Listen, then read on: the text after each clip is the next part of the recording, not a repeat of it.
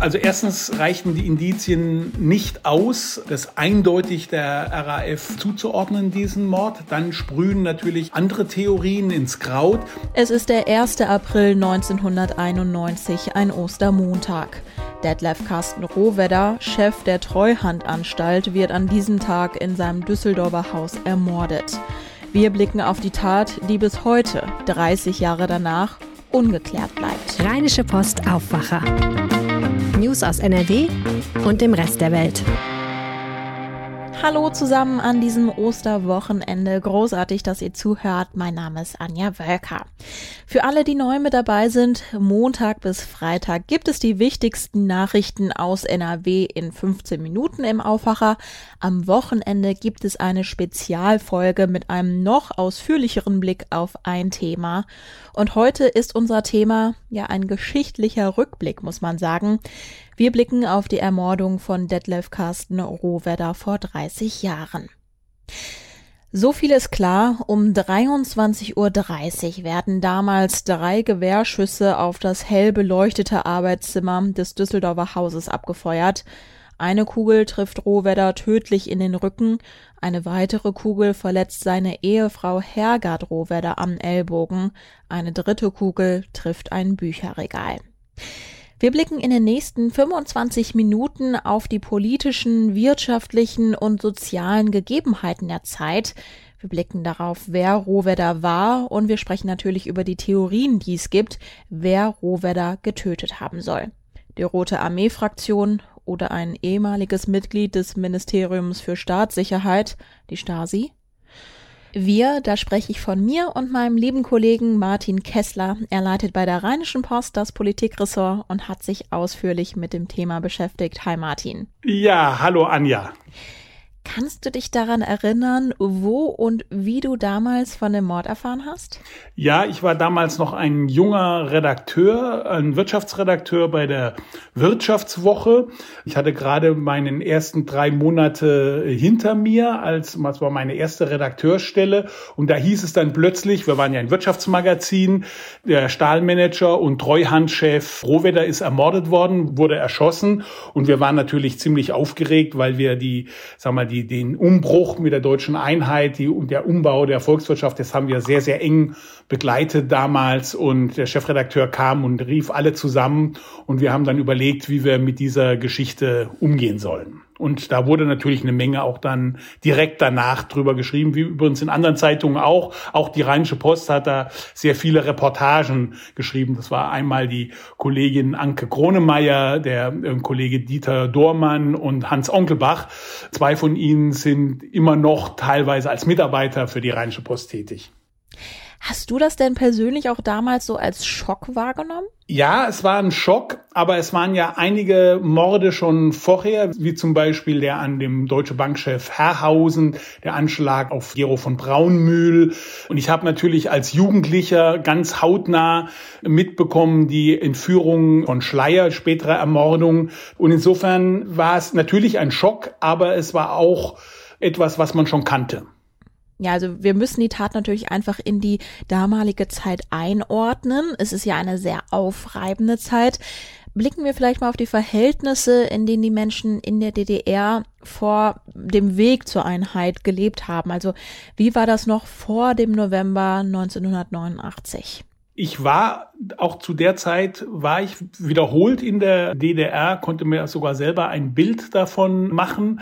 Ich war auch in Polen, also man spürte schon, dass da ein Umbruch ist, direkt vor 89, vor dem ganz großen Umbruch. Allerdings hatte die DDR, kann man sagen, so einen ganz kleinen, bescheidenen Wohlstand sich erarbeitet und so, die Leute waren sehr unzufrieden mit dem Regime, aber man dachte, okay, wirtschaftlich sieht es nicht ganz so schlecht aus und irgendwie arrangieren sich die Menschen. Das war so die Situation davor. Dann kamen natürlich die großen Demonstrationen. Es kam Perestroika und Glasnost in der Sowjetunion und natürlich auch die Geschichte mit Solidarność in Polen, die ja zum ersten Mal geschafft haben, dass ein nicht sozialistischer Premierminister dann kreiert wurde. Und ich glaube, glaube, das hat dazu beigetragen, dass die Leute gesagt haben, es könnte uns wesentlich besser gehen und sie waren einfach mit diesem System extrem unzufrieden. Du hast es gerade angedeutet. Wirtschaftlich ging es den Menschen in der DDR aber gut, oder? Also gut, das wäre jetzt übertrieben. Natürlich haben die Menschen die Mängel sehr deutlich gesehen im Sozialismus. Es gab viele Dinge, gab es nicht, die im Westen selbstverständlich waren. Es gab keine Reisefreiheit. Das Güter des täglichen Lebens musste man lang drauf warten. Man musste zehn Jahre auf ein Auto warten. Das waren natürlich alles Unannehmlichkeiten, die, sag mal, im westlichen kapitalistischen Ausland, vor allem in, in Westdeutschland, so nicht gegeben waren. Und die Menschen haben ja Westfernsehen geschaut und wussten, dass es irgendwo anders viel, viel ähm, besser läuft. Aber es ist richtig, es gab keine Not. Die, die grundlegenden Bedürfnisse, auch Wohnen und so weiter, das war schon erfüllt in bescheidenen Verhältnissen, aber das war erfüllt und Arbeitslosigkeit gab es zumindest offen nicht. Es gab viele Menschen, die irgendwo eingesetzt wurden, auch wenn sie nicht sehr produktiv waren. Jetzt kommt es zum Zerfall des politischen Systems in der DDR. Die Mauer in Berlin fällt und die Politik steht vor einer riesigen Aufgabe. Ja, die gesamte Volkswirtschaft der DDR muss transformiert werden. Die Unternehmen aus der DDR sollen sich am Weltmarkt behaupten müssen. Und für diese Aufgabe wird Detlef Carsten Rohwedder ausgesucht, der als Präsident der Treuhandanstalt mit dieser Aufgabe betraut wird. Was war das denn für ein Mann? Detlef Carsten Rohwedder war etwa 1,92 groß. Es war eine Erscheinung. Es war ein wuchtiger Mann, sehr selbstbewusst, ein Manager, ein Sanierer. Er war der Chef des Stahlkonzerns Hösch. Hösch äh, war in tiefen den roten Zahlen. Er schaffte es als Manager, den Konzern wieder flott zu machen. Also er war ein Erfolgsmanager. Er war auch mal 1983 Manager des Jahres. Also ein rundrum erfolgreicher Manager, ein ganz klassischer westdeutscher Manager, tat voller Tatendrang, voller Selbstbewusstsein. Das ist insofern interessant, als er eigentlich aus Ostdeutschland kommt. Ähm, er ist in Thüringen geboren und aber ist im Westen aufgewachsen und war ein so ein klassischer Westmanager. Man kann auch sagen, ein Ruhrgebietsmanager. Er war sehr im Industrieland Nordrhein-Westfalen verankert. Weiß man denn eigentlich, warum er diese Aufgabe überhaupt angenommen hat? Rohwedder war jemanden, der das Neue liebte, der auch Grenzen gern überschritten hat. Er war ja sowohl Wirtschaftsprüfer, also ein Job, wo man sehr viel hinter Büchern sitzt, wo man sehr genau arbeiten muss. Er ist promovierter Jurist, er hat eine große wirtschaftliche Kompetenz sich erworben. Er wurde dann, ging dann in die Politik, beschäftigte sich dort vor allem mit Industriepolitik, mit Energiepolitik, war also überall bestens vertratet, aber das hat ihn auch nicht ganz ausgefüllt. Er wollte wirklich auch was Neues machen und hat dann diesen Job angenommen, der auch schon als Himmelfahrtskommando galt, eben nämlich den Stahl Stahlkonzern, einen urgewaltigen Stahlkonzern zu ähm, sanieren mit sehr starken Interessenlagen, sehr starken Gewerkschaften, unübersichtlichen Verhältnissen. Und ich glaube, das reizte ihn. Die Steigerung war eben jetzt nicht nur einen Konzern umzubauen, äh, sondern tatsächlich einen Beitrag zu leisten zum Umbau einer gesamten Volkswirtschaft. Und er war zutiefst davon überzeugt, dass das marktwirtschaftliche System das bessere ist. Und da ließ er sich in die Pflicht nehmen. Man muss allerdings dazu sagen, dass er schon im Ende 1990, also er ist ja gestartet im Juli 1990, also noch vor der formellen deutschen Einheit. Wurde, er wurde beauftragt von der damalig demokratischen DDR ähm, nachdem die SED sich aufgelöst hatte und ähm, mehr oder weniger gestürzt wurde, hat er sich in die Pflicht nehmen lassen und hat dann am Ende des Jahres gesagt, nee, lieber doch nicht. Und dann haben ihn Helmut Kohl und Theo Weigel, der damalige Finanzminister und der damalige Bundeskanzler, überredet, weiterzumachen. Und das war leider dann natürlich völlig unabsichtlich sein Todesurteil. Aber ich glaube, er wollte das auch tun. Es war sein innerster Wunsch, hier aktiv mitzumachen. Und ich glaube auch, es war ein Stück Patriotismus dabei. Er wollte auch was für Deutschland tun, für das demokratische Deutschland. Jetzt befinden wir uns zeitlich gesehen quasi auf dem Weg zur Einheit und insbesondere für die Menschen in der ehemaligen DDR beginnt jetzt also ein enormer Umbruch. Du hast das vorher gerade schon skizziert. Was erleben denn die Menschen in diesem Nachherprozess? Ja, die Freude über die Einheit und vor allem über den Fall der Mauer, eigentlich die Freude über den Fall der Mauer war am größten. Das war überwältigend. Jeder kann sich auch, auch im Westen dran erinnern, wie die Menschen Freude, ähm, Freude trunken, kann man fast sagen, über die Mauer gingen. Endlich war die Freiheit da. Man dachte, die DDR-Wirtschaft wäre zwar nicht so gut, aber man könnte sie tatsächlich transformieren in eine Marktwirtschaft, weil die Produkte wurden ja auch teilweise im Westen verkauft.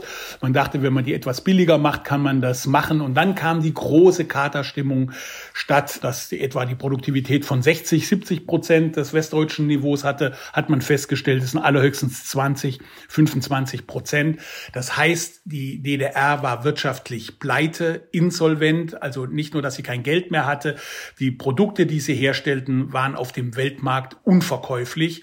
Und da war natürlich dann der Katzenjammer groß.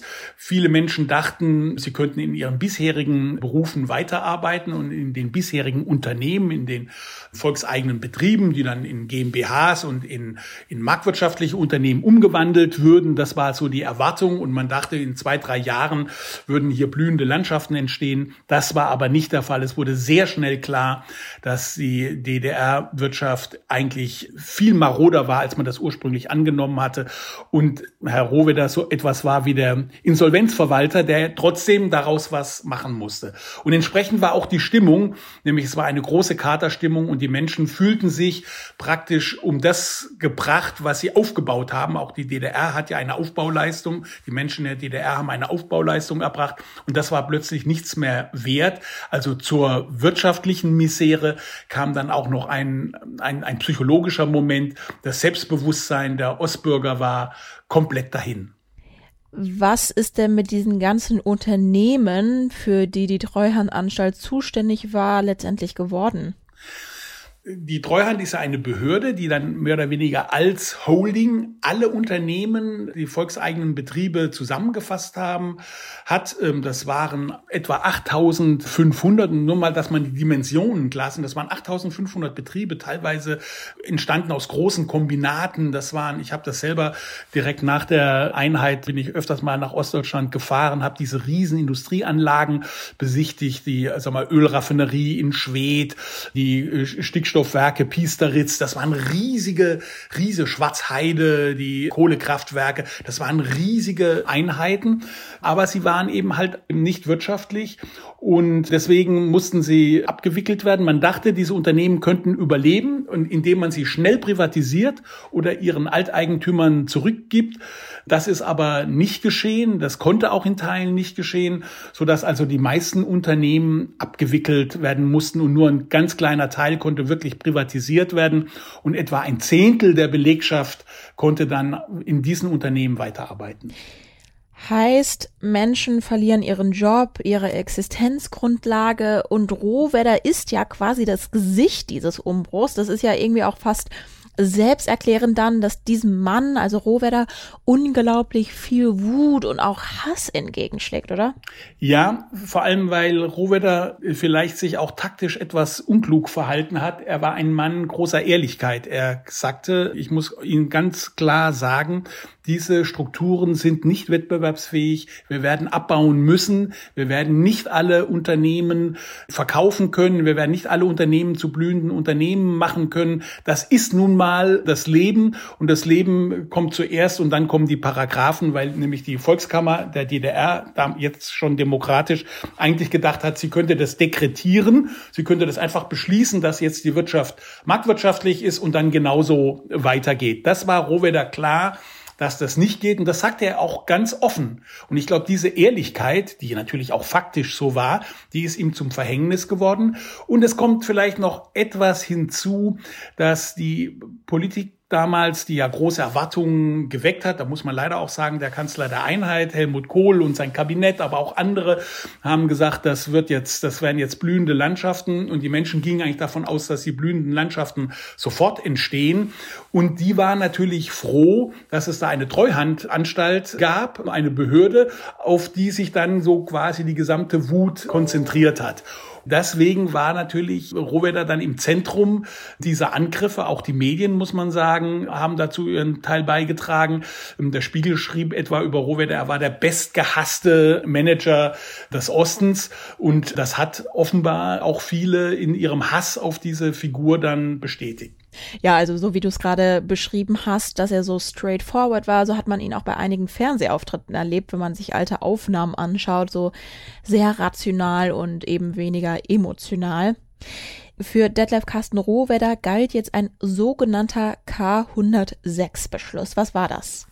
Ja, man hatte ja schon einige Erfahrungen mit Leuten, die gefährdet waren. Und man ist von der richtigen Überlegung ausgegangen, dass ein Anschlag auf eine Person des öffentlichen Lebens nicht von jetzt auf nachher passieren kann, sondern dass sich die Täter vorbereiten müssen, dass sie das Feld abstecken müssen, dass sie die Person observieren müssen, dass sie observieren müssen, wo die Person wohnt, welche Gewohnheiten sie hat. Und da dachte die Polizei, und das ist in diesem K106-Beschluss manifest geworden. Das war der, die 106. Sitzung der dafür zuständigen Polizeikräfte, dass man dem ja zuvorkommen könnte, indem man wiederum gefährdete Person das Umfeld besser überwacht und dann sieht, gibt es da verdächtige Personen und so weiter und dann kann man eben Anschläge schon im Keim ersticken. Das war die Überlegung.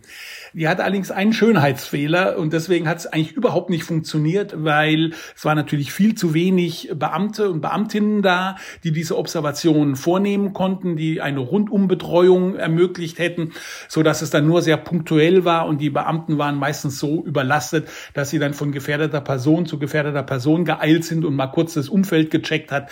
Aber das haben natürlich mögliche Täter schnell spitz gekriegt.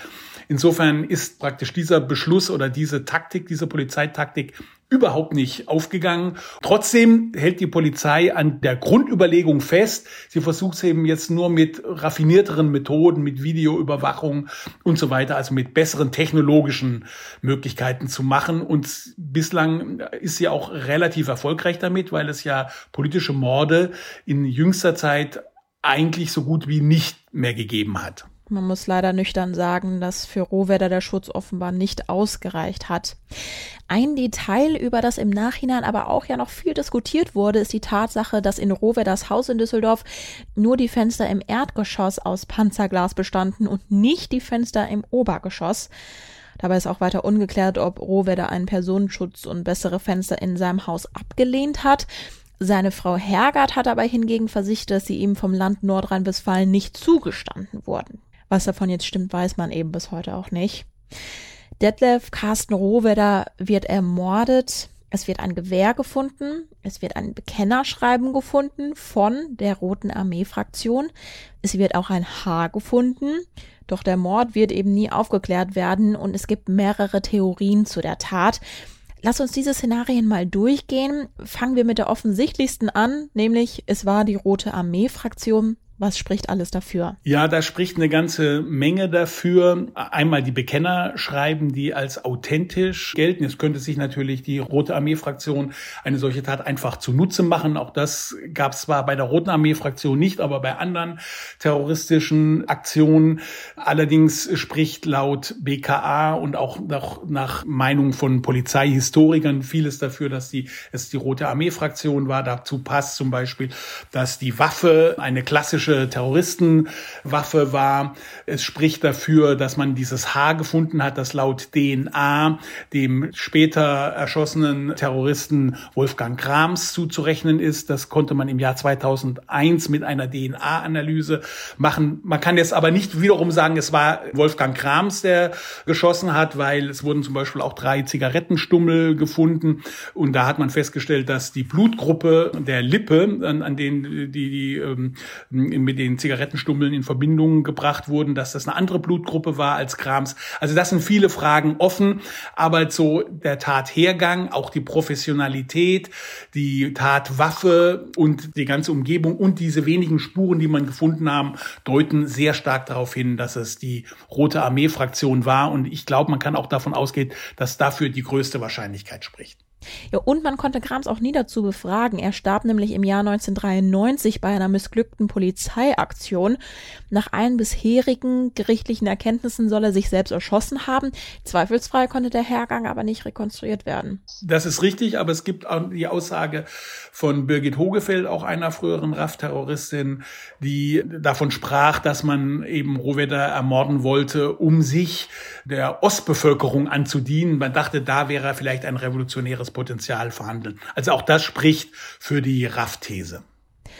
Eine zweite Theorie besagt, dass hinter der Ermordung möglicherweise ein ehemaliges Mitglied der Stasi steckt.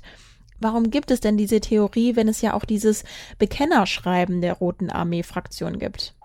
Ja, also erstens reichen die Indizien nicht aus, A, einen Täter zu finden, B, auch jetzt unter historischen Gesichtspunkten das eindeutig der RAF zuzuordnen, diesen Mord. Dann sprühen natürlich, dann schießen natürlich entsprechende andere Theorien ins Kraut. Die Stasi gab es ja nicht mehr zu dieser Zeit, aber dass es versprengte ehemalige Kräfte der Stasi waren, ähm, das ist dann fast die naheliegende. Die Theorie wurde auch befeuert durch die Witwe von von Detlef Carsten Rohwedder, nämlich Hergard Rohwedder, eine sehr, sehr kluge und sehr integre Frau, die also mehrere Indizien dafür anführte, dass es auch die Stasi gewesen sein könnte.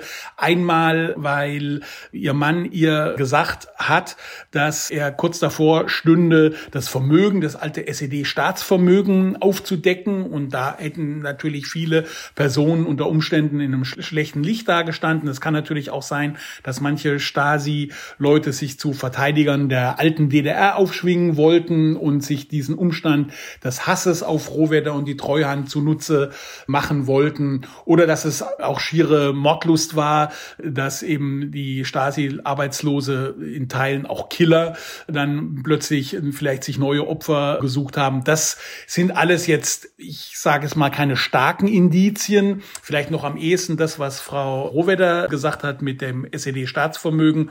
Aber das hat dazu geführt, dass die Stasi-Theorie, die ja in dieser Netflix-Serie, in dieser Netflix-Dokumentation sehr stark nach vorne gebracht wird, dass die zumindest nicht völlig auszuschließen ist. Ich persönlich würde sagen, spricht nicht viel dafür, dass es die Stasi war, weil sie zu diesem Zeitpunkt längst desorganisiert waren. Das waren einzelne Leute, die zwar noch miteinander in Kontakt standen, aber mal, so etwas auszuführen hätte eine starke Befehlsstrukturen erfordert, eine sehr gute logistische Planung und das war nach der Zerschlagung der Stasi im Gefolge der deutschen Einheit sehr, sehr schwierig. Da waren natürlich auch sehr viele frustrierte Menschen dabei und ich glaube, da waren die Strukturen innerhalb der RAF noch stärker intakt.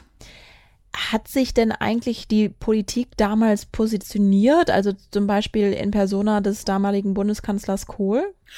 Ja, also natürlich war die Bestürzung über den Mord groß. Insbesondere Theo Weigel machte sich später auch Vorwürfe, dass er, also der damalige Finanzminister, dass er den ähm, überzeugt hätte, weiterzumachen und hat gesagt, irgendwie beschäftigt mich das, hat mich das ein Leben lang beschäftigt, hat er im Nachhinein gesagt. Es gab eine große Anteilnahme, es gab natürlich einen Staatsakt.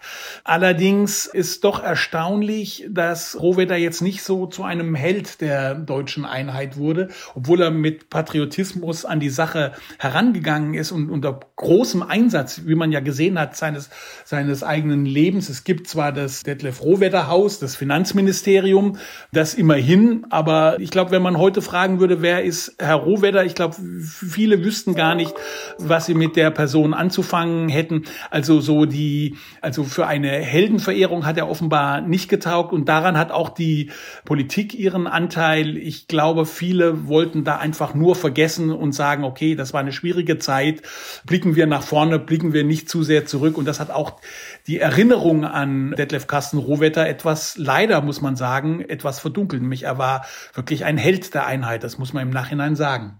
Und dann kursiert ja auch noch zum Beispiel die These, dass es möglicherweise ein Komplott war, etwa der westdeutschen Wirtschaft von politisch-wirtschaftlichen Vertretern, denen Rohwedder nicht gepasst hat.